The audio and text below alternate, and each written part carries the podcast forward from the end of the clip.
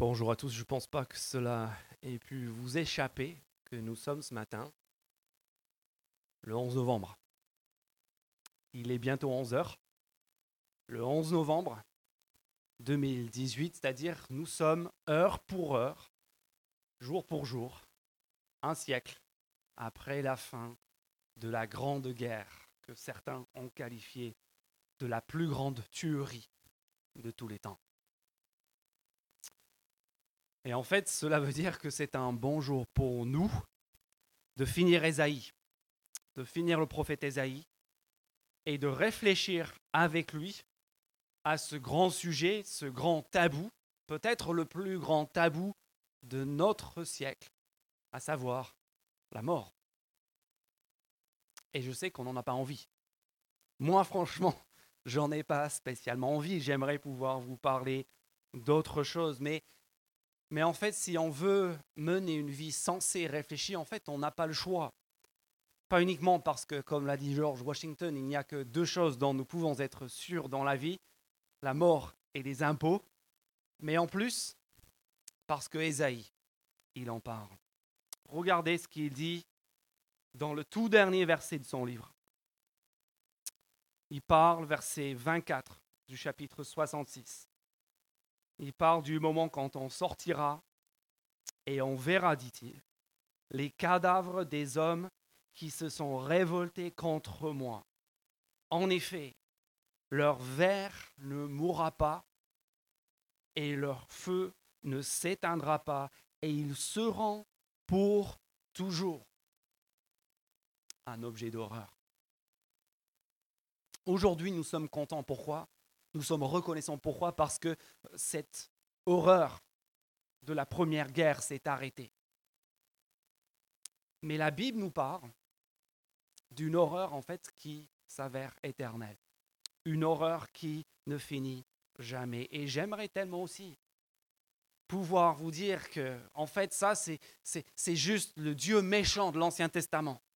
Vous savez, le Dieu sanguinaire, de, la première partie de la Bible qui, qui a été remplacée par quelque chose de plus sympa, de plus agréable, de plus facile à entendre dans le Nouveau Testament avec Jésus. Le problème, c'est quoi? Le problème, c'est que le gentil Jésus lui-même reprend ces mêmes paroles, cite ce verset d'Ésaïe 66, 24 pour mettre en garde ses auditeurs contre un lieu de souffrance inimaginable qu'il appelle l'enfer. Et c'est pour ça que, bien sûr, nous préférons tous, si on a le choix, on préfère tous Georges Brassens à la Bible. Vous vous souvenez cette chanson de Georges Brassens Son supplique à être enterré à la plage de Sète. C'est un joli euh, euh, pied de nez contre la mort et contre la religion et contre la croyance en l'au-delà. Et dans cette chanson, Georges Brassens, qu'est-ce qu'il dit? Il dit J'espère que je pourrai être enterré sur la plage de Sète, de sa ville natale. Et il dit, voilà, mon existence sera plutôt agréable. Euh, les enfants viendront se servir de moi comme, euh, d'un air de jeu. Il y aura des, femmes qui se mettront à poil pour se changer en se servant de, paravent de, mon sépulcre. Je, de mon sépulcre, pardon. Ce, ce sera plutôt sympathique. Voilà ce qu'il dit. Il dit, pauvre roi Pharaon dans la pyramide, pauvre Napoléon, pauvre grand disparu, gisant au Panthéon, vous envierez un peu l'Éternel estivant qui passe sa mort en vacances, qui passe sa mort en vacances. Et en fait, c'est avec cette idée-là, je ne sais pas si vous avez déjà assisté à un enterrement, mais, mais même les plus athées se rassurent lors des enterrements avec ce genre de discours allez à n'importe quel enterrement et qu'est-ce que vous allez entendre? Vous allez entendre des gens qui vont, qui vont se rassurer. Il, est parti en voyage. Il est mieux là où il est maintenant. Il nous voit, il nous sourit, il, nous parle. Et, les gens, même, même ceux qui ne se disent pas du tout croyants, sont en train de parler aux morts. Pourquoi? Pour se rassurer. Et le problème avec tout cela, c'est quoi? Le problème avec tout cela, c'est que cela repose sur une seule chose, comme la chanson de Brassens. Cela repose sur l'imagination pure. Notre imagination, rien d'aucun autre fondement. C'est ce, ce qu'on a envie de croire. on se moque parfois de la foi chrétienne, de la, foi en un Dieu de l'au-delà, en se disant c'est une, c'est une béquille dont des pauvres gens se servent pour se rassurer face à l'au-delà, face, face aux questions auxquelles ils n'ont pas de réponse. Et vous savez quoi? Qui que l'on soit, quel que soit notre, notre système de valeurs et de croyances, quand on se retrouve face à cette question-là, nous sommes tous présents. On se rue tous vers pas juste vers une béquille, mais vers la, la braderie de matériel médical existentiel, quelle que soit l'étiquette qu'on met dessus. Et donc la question pour nous ce matin est la suivante. Face à cette grande question, face à la mort, est-ce qu'il y a une alternative à notre imagination? Est-ce qu'il y a une alternative, un fondement autre que que nos idées à nous, que, nos fantaisies qui reposent finalement sur rien d'autre? Et à cette euh, question, la Bible répond oui, à condition, à condition que nous soyons capables de l'entendre. Et donc, après avoir passé en revue, comme presque aucun autre livre de la Bible, tellement d'aspects de qui Dieu est, Esaïe en vient ce matin, dans le tout dernier chapitre, à cette question de la vie et de la mort. Et il nous dit trois choses. Il nous dit qu'il y a deux destins, qu'il y a deux profils et qu'il y a un choix que nous devons tous faire. Et vous pouvez voir cela sur vos bulletins. Le premier profil, c'est dans les versets 1 à 6. Les versets 1 à 6 du chapitre 66. Et ce premier profil, ce sont les religieux. Ce sont les religieux qui font l'autruche face à la mort, mais qui font l'autruche face à la mort, ironiquement, en se servant de la religion. Et comme au tout premier chapitre de son livre, Esaïe réserve ses propos les plus salés pour les gens qui revendiquent leur appartenance à Dieu. ces gens-là, en fait, ils espèrent faire quoi? Ils espèrent trouver la sécurité et une assurance vie dans le culte, dans l'attachement à Dieu, dans la foi religieuse. Et en particulier, ce que ces gens-là aiment, comme vous avez peut-être remarqué, en fait, c'est le culte, c'est les pratiques, c'est les rites, et en particulier le lieu de culte. Et regardez ce que Dieu leur répond au verset 1. Vous qui aimez les temples, les lieux de culte, voilà ce qu'il leur dit. Qu'est-ce qu'il en pense ben, Il leur dit, voici ce que dit l'Éternel. Verset 1 du chapitre 66. Le ciel est mon trône la terre, c'est mon marchepied. Quelle maison, quel édifice pourriez-vous me construire pour que là, cela soit mon lieu de repos, mon lieu d'habitation Vous voulez construire un appartement pour Dieu? Un T1 bis Pour héberger le Tout-Puissant, vraiment? Mais c'est ridicule c'est ridicule. L'univers entier, dit Dieu, c'est mon tabouret, c'est mon, mon chevet. Et vous, vous allez me construire une maison, un lieu où je vais habiter? Et Dieu dit à ces gens, et il nous le dit aussi à nous ce matin, vous savez, ce qui tue la foi, bah, il n'y a rien qui tue la foi, comme les temples, comme les églises, comme les, les immeubles religieux. Pourquoi? Parce que dès qu'on a érigé un temple, dès qu'on a érigé un édifice et, qu'on commence à, à s'imaginer que Dieu serait là-dedans, qu'est-ce qu'on vient de faire? On vient de domestiquer Dieu.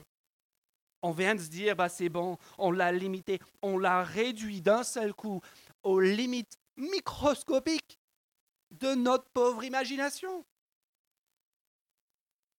Et c'est cela qui mène, dans les versets 3 à 5, si vous regardez, au méli-mélo spirituel que ces gens se bricolent pour apaiser leur angoisse existentielle. Si ton Dieu, il est domestiqué, si tu l'as enfermé dans ton, temple, dans une maison, bah, en fait, cela veut dire que c'est toi qui le maîtrises. Et donc, autant autant faire ton choix dans ce que tu as envie de retenir de ce qu'il dit et de ce que tu as envie de, de, laisser passer. Autant en que tu es, autant en faire plusieurs dieux. Pourquoi se limiter à un seul? On peut construire plusieurs maisons, peut-être mettre plusieurs divinités dedans. Et c'est exactement ce que ces gens sont en train de faire. Versets 3 à 5, regardez. Celui qui égorge un bœuf, sous-entendu au temple de Dieu, abat un homme. À côté, il fait n'importe quoi.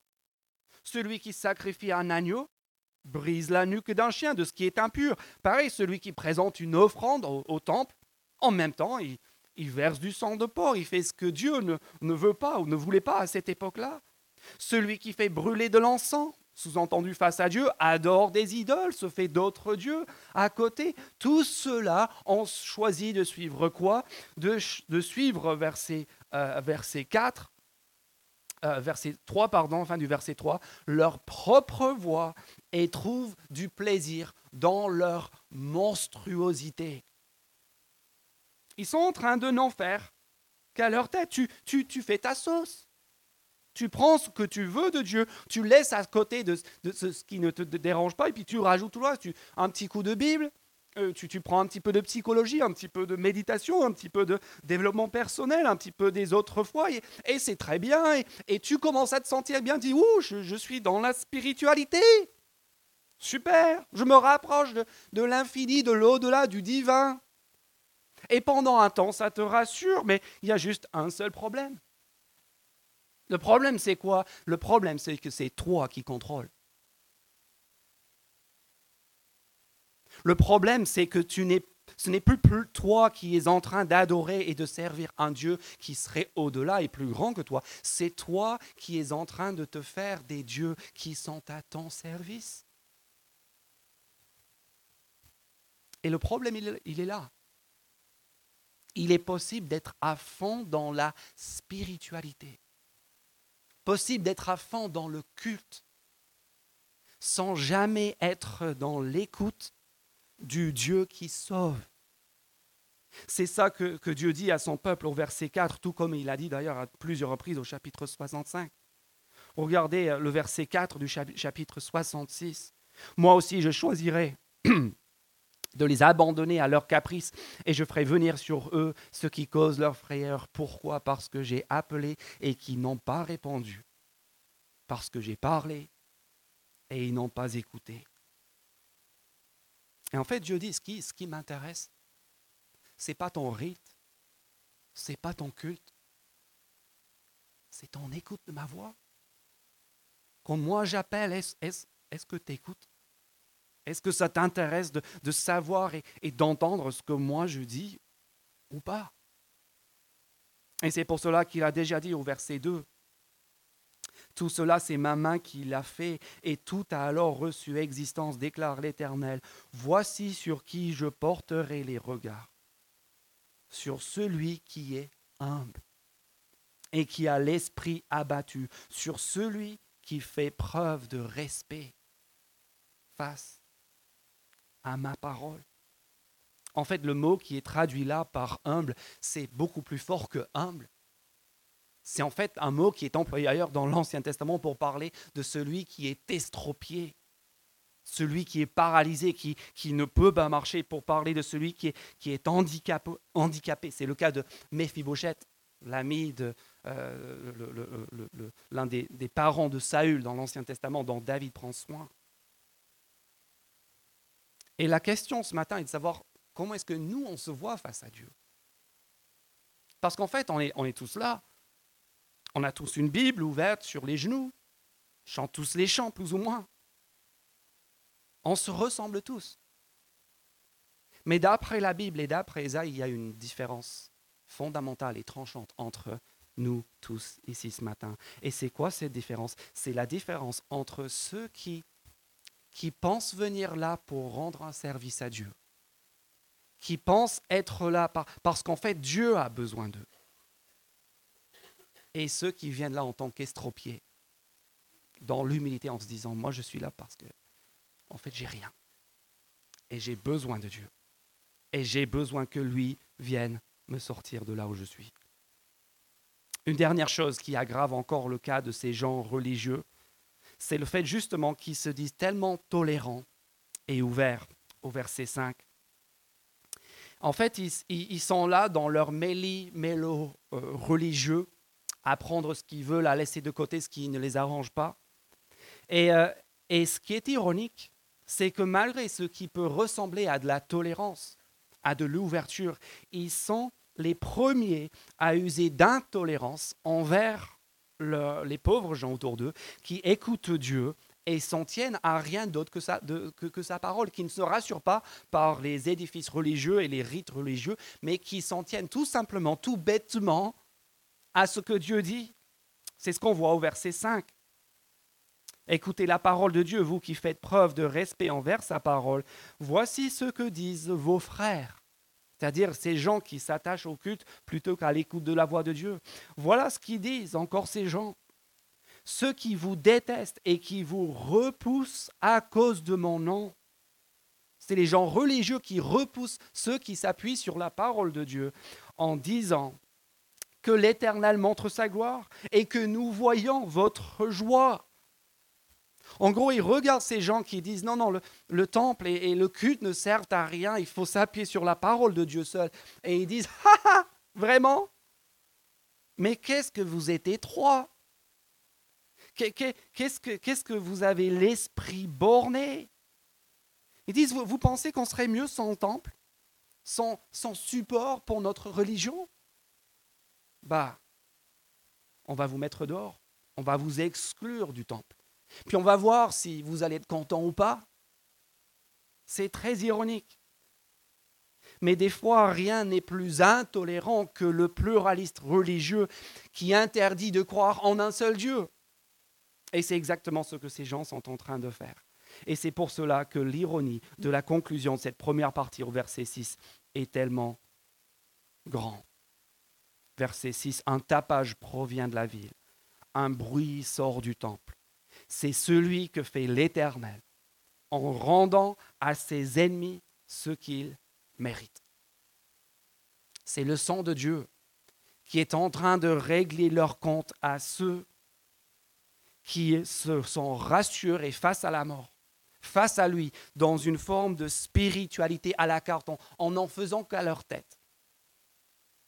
Et Esaïe nous dit en fait, c'est dans le temple même, dans le lieu même où ils se rassuraient que Dieu, un jour, leur réglera leur compte. Le message, c'est quoi de ces six premiers versets? Le message, c'est que face à la mort, la religion, le méli-mélo de la spiritualité à la carte, ne sert à rien.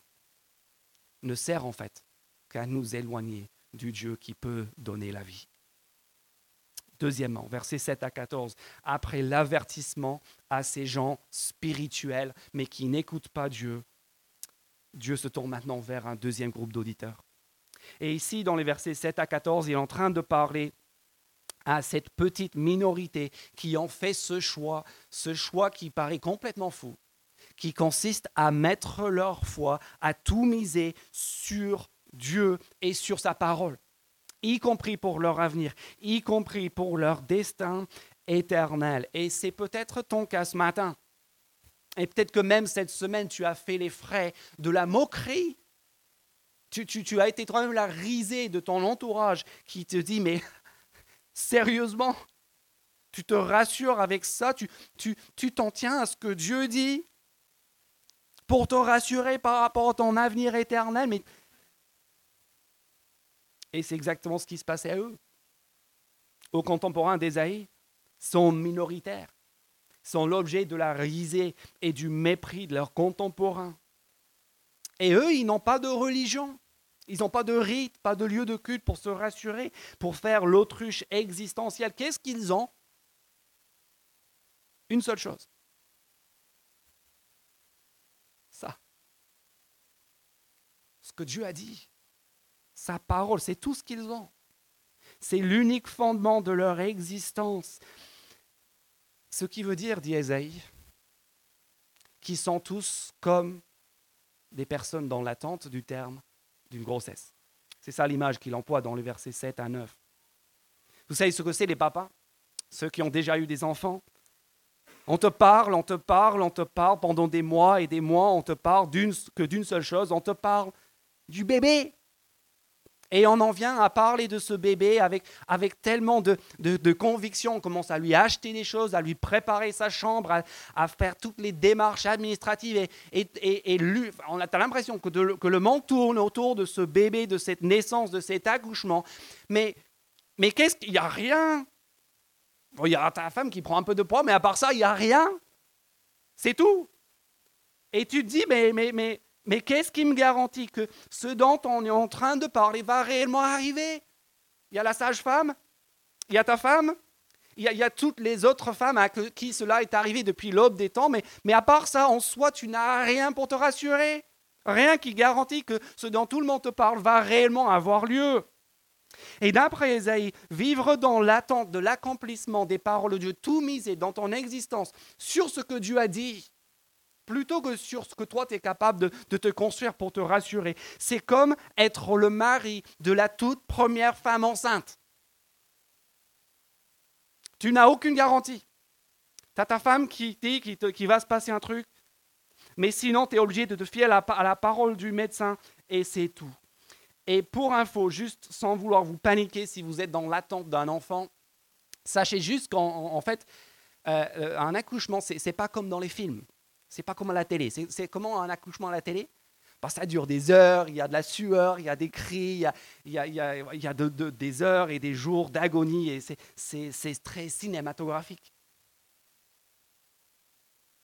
Mais en fait, regardez verset 7. Il y a des accouchements comme ça, mais il y a aussi des accouchements éclairs. Moi, j'en connais qui ont accouché dans des camions pompiers, dans des baignoires. Ma femme a failli en fait même faire la place intérieure à Saint-Cyprien il, y a quelques semaines. Euh, il y a aussi des accouchements éclairs. Regardez le verset 7. Avant de se tordre douleur, elle a accouché. On n'a même pas eu le temps de, mettre la clé au contact de la voiture, le bébé est déjà là. Avant de connaître la souffrance, elle a donné naissance un fils. Et Dieu est en train de dire à son peuple, en fait, l'accomplissement de mes paroles, ça va être comme l'un de ces accouchements éclairs. Tu es là, tu attends. Tu commences même à douter qu'il va se passer quoi que ce soit. Et le jour où tu t'y attends le moins, ta femme te réveille à 7 heures du matin et dit Chérie, je crois que c'est aujourd'hui. Et 45 minutes plus tard, tu es à la maternité et tu es à nouveau père. Ce qui doit encourager ceux qui ont fait confiance à Dieu et à sa parole, c'est que Dieu, ce qu'il a promis, ce qu'il a commencé, il a terminé. Regardez le verset 9. Est-ce moi, dit Dieu, qui ouvrirai le ventre maternel pour ne pas laisser un enfant naître? Est-ce que c'est moi qui fais naître Si c'est moi qui fais naître, pardon, est-ce que j'empêcherai d'accoucher? Ce que j'ai commencé, est-ce que cela pourrait ne pas aller à, terme? En aucun cas. Et c'est d'ailleurs l'un des messages phares de ce livre depuis le début avec Ahaz, avec Ézéchias, avec le chapitre 55 qui compare, compare la parole de Dieu à la pluie, à la neige qui descend du ciel et qui, qui ne remonte pas à lui sans avoir effectué ce pourquoi il a envoyé. Et ici, à la toute fin du livre, qu'est-ce qu'il dit Dieu? Il dit, regardez Regardez tout ce que j'ai déjà fait et sachez, sachez une seule chose, c'est que mes promesses futures, je, suis déjà intervenu à tellement de reprises dans ce monde, dans votre expérience. J'ai déjà accompli tellement de promesses que vous ne pouvez plus avoir de doute quant à la seule promesse qui reste encore à accomplir. Et en plus d'être fiable, en plus d'être certaine l'accomplissement de ses promesses. Et d'après Ésaïe, dans les versets qui suivent, dans les versets 10 à 14, la chose la plus merveilleuse qui puisse nous arriver. En fait, maman, l'accomplissement des paroles de Dieu, c'est un peu comme la récompense et la joie d'un accouchement, justement. Regardez le verset 10. Réjouissez-vous avec Jérusalem. Faites d'elle le sujet de votre allégresse, vous tous qui l'aimez. Exprimez votre joie avec elle, vous tous qui meniez deuil sur elle. Ainsi, vous vous nourrirez à satiété, à sa poitrine consolatrice. Ainsi, vous savourerez avec bonheur la plénitude de la gloire. Verset 12 encore. Tout comme un homme est consolé par sa mère, je vous consolerai moi-même. Vous recevrez la consolation dans Jérusalem. Pardon, ça c'est le verset 13, verset 12, euh, je voulais lire. Voici ce que dit l'Éternel, je dirigerai la paix vers elle comme un fleuve, et la gloire des nations comme un torrent qui déborde. Vous serez allaités, portés sur les genoux, portés sur les bras et caressés sur les genoux. Vous voulez savoir ce que c'est que d'être l'objet de, l'accomplissement des promesses de Dieu? Ben, En fait, c'est ça. C'est comme être un... Pensez à cette maman la satisfaction d'une maman qui prend son nourrisson contre sa poitrine et qui sait qu'elle a en elle tout ce qu'il faut pour nourrir cet enfant. Qui était d'ailleurs tout le contraire de l'expérience des, pères de cette génération qui avaient vécu le, traumatisme de l'exil, de la déportation, de la privation. Vous voulez savoir ce que c'est que, que d'avoir accès, que de jouir de l'accomplissement des paroles et des promesses de Dieu? Et je sais que l'image est, très féminine. Ça parle peut-être pas au gars, mais, mais dit, regarde, pense à ce regard concentré du petit nourrisson qui est en train d'allaiter, en train d'être nourri, en train, verset 14, de grandir presque à vue d'œil. Lorsque vous verrez cela, votre cœur sera dans la joie, vos os retrouveront de la vigueur, vigueur comme le fait l'herbe. Ça, c'est l'encouragement. Pour ceux qui choisissent de s'appuyer sur les paroles de Dieu, ça va s'accomplir comme un accouchement éclair. Et quand cela sera arrivé, la consolation et la joie sera semblable à celle d'une naissance. Et c'est pour cela, et c'est pour cela qu'on est tous face à un choix. Et c'est avec ce choix qu'Ésaïe termine son livre dans les versets 15 à 24 comme on l'a vu la semaine passée, Dieu n'oblige personne à le rejoindre. Il n'y a personne ici qui, est obligé d'obéir à Dieu et de faire ce qu'il dit. On a tous un choix. Ça, c'est l'un des privilèges, l'un des miracles de, de, de, ce que Dieu a fait avec chacun de nous. Il nous laisse responsables de notre choix et de notre destin. Et donc, on a ce choix. Est-ce qu'on va se rassurer par nos propres moyens face aux grandes questions de la vie et de la mort Ou bien est-ce que nous allons nous appuyer sur les promesses et sur la parole de Dieu? Et c'est un choix qui est urgent. Pourquoi? Bah À cause de ce que Dieu dit dans les versets 15 à 16. Attachez vos ceintures et regardez ça. Oui, verset 15. Voici l'Éternel. Il arrive dans un feu et ses chars sont comme un tourbillon il manifeste sa colère dans un brasier et ses menaces par des flammes. C'est par le feu, par son épée que l'Éternel juge toute créature et ses victimes seront nombreuses. On lit ça.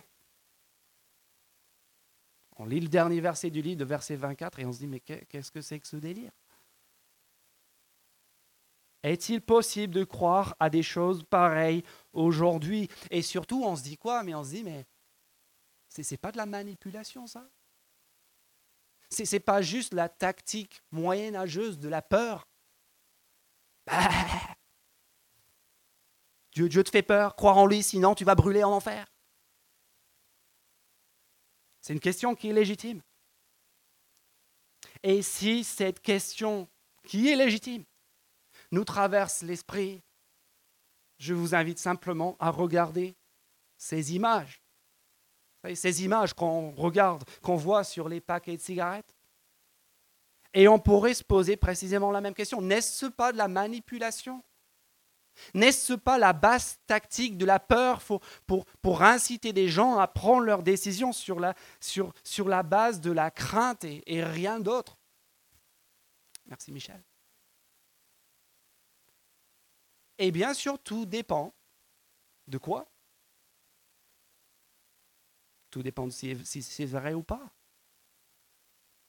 Si ça c'est du pipeau, si tout cela n'existe pas, s'il n'y a aucun fondement, bien sûr c'est affreux. Mais si ce dont ces images parlent, et a fortiori ce dont la Bible parle, est vrai, vous savez quoi? En fait, le, plus grand manque d'amour, ce serait de ne pas en parler. Ce serait de faire comme si de rien n'était et de nous laisser aller tranquillement vers ce destin. Si ça, c'est vrai, en fait, ce n'est pas de la manipulation. C'est comme les photos sur les paquets de cigarettes, une information salutaire qui a pour vocation de, de sauver des vies. Et c'est comme ça que la Bible nous présente les choses.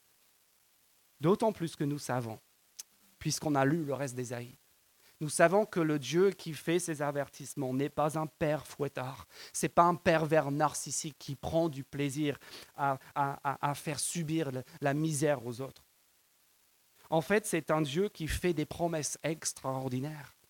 Des promesses comme celles qu'il a fait dans les chapitres 60 et 61 et 62, des promesses comme celles qu'il a fait la semaine dernière à la fin du chapitre 65, d'un monde parfait, d'un monde où il n'y a plus de souffrance, plus de mort, plus de destruction, plus de peur, justement. Un Dieu qui, d'après les premiers versets du chapitre 65 qu'on a vu la semaine passée, tend ses mains envers nous tous nous appelle en disant Me voici, me voici, un, Dieu qui, qui se laisse trouver, y compris par des gens qui ne lui demandaient rien, y compris par des gens qui ne le cherchaient même pas. C'est un Dieu qui, comme dit d'ailleurs le prophète Ézéchiel, ne, ne prend pas plaisir à la mort du méchant, mais à le voir changer et vivre. Mais pour revenir à ces versets 15 et 16, si le Dieu de la Bible est un, Dieu digne de ce nom. En fait, c'est un Dieu aussi qui se doit d'exercer la justice. Un Dieu qui laisse passer le mal impuni, qui regarde l'horreur de ceux qui sont responsables de la guerre, par exemple, qui peut regarder 6 millions de morts pendant la Shoah et dire ah, c'est pas grave, on va juste balayer ça sous le tapis. Un Dieu qui agit comme ça, je ne sais pas ce que vous en pensez, mais il me semble qu'un Dieu comme ça n'est pas, n'est pas Dieu du tout. Il n'est pas digne de ce nom.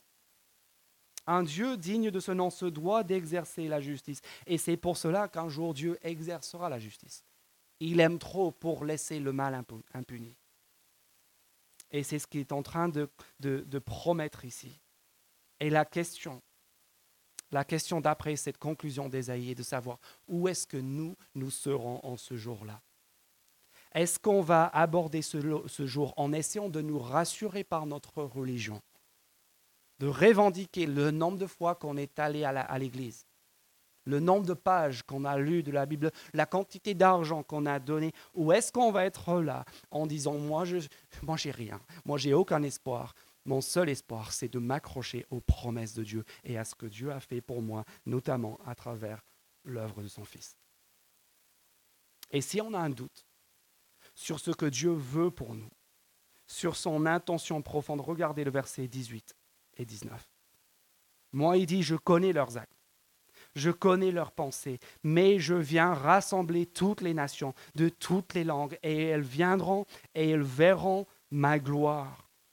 Il veut en fait que nous partagions cette gloire à laquelle nous aspirons tous, cette gloire qui est synonyme de satisfaction, d'être comblé, d'être rassasié, d'être dans le bonheur et dans l'épanouissement. Et c'est un bonheur et un épanouissement qui ne veut pas juste garder pour certains, mais qui veut répondre au plus grand nombre. Verset 19, j'enverrai plusieurs de leurs rescapés vers les autres nations, les hommes qui n'ont jamais entendu parler de moi, ni vu ma gloire. Et ces gens aussi, le plus grand nombre possible, auront part à cette joie et à ces bénédictions.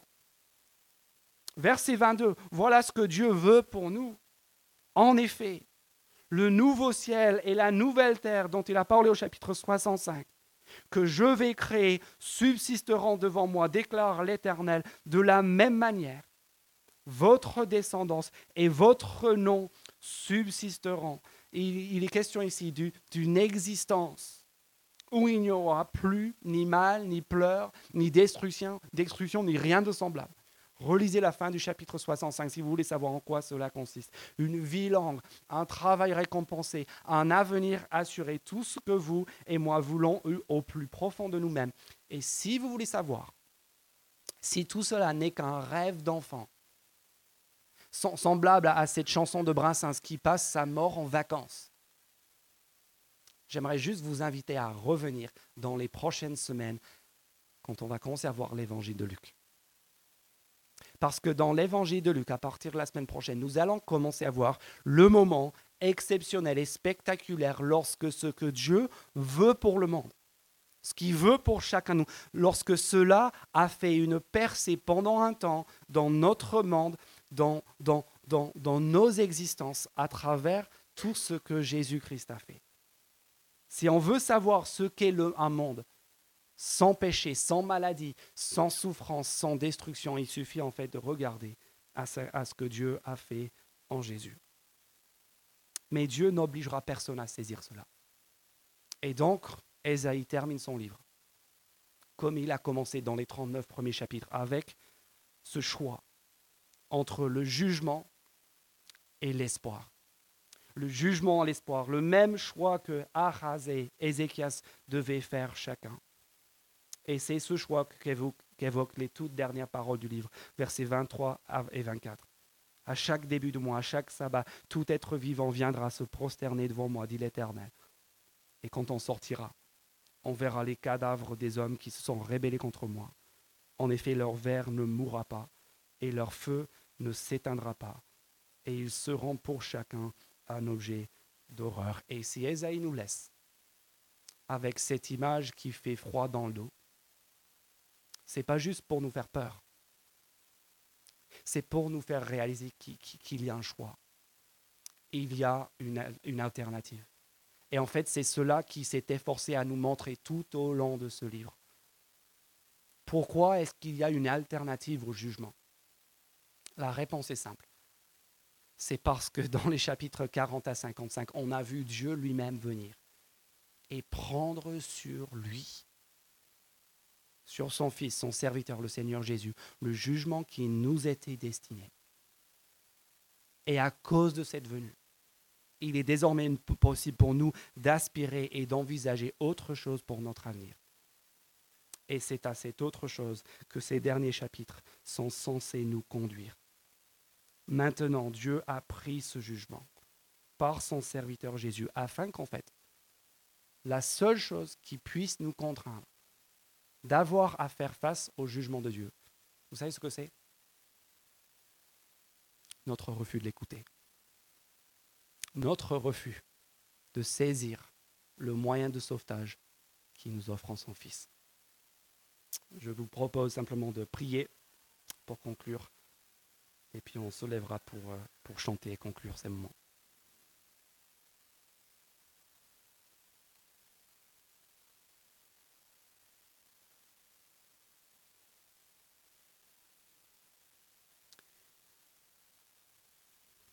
Mais il était blessé à cause de nos transgressions, brisé à cause de nos fautes. La punition qui nous donne la paix est tombée sur lui. Et c'est par ces blessures que nous sommes guéris. Notre Père, on te remercie parce que ta parole euh, ne nous cache pas la vérité. Euh, ne nous raconte pas des salades en ce qui concerne les réalités les plus terribles qui soient. Et merci parce qu'en plus de nous mettre en garde à la fin de ce livre, après nous avoir présenté tant de promesses glorieuses et merveilleuses, tu nous offres cette mise en garde en nous ayant déjà présenté celui qui prend ce jugement celui qui fait que pour nous, malgré notre péché, malgré notre culpabilité, il y a un choix. Nous te prions pour que tu nous aides, comme cette petite minorité, malgré peut-être la risée et le mépris de nos contemporains, de nous aider à, à nous fier à cette parole, à ces promesses concernant l'avenir, concernant l'avenir éternel. On te demande de nous garder contre la spiritualité à notre sauce, où on prend ce qu'on veut, on laisse de côté ce qu'on ne veut pas, où on, pique, on, pioche dans plusieurs spiritualités différentes pour nous rassurer, pour nous faire des dieux à notre taille.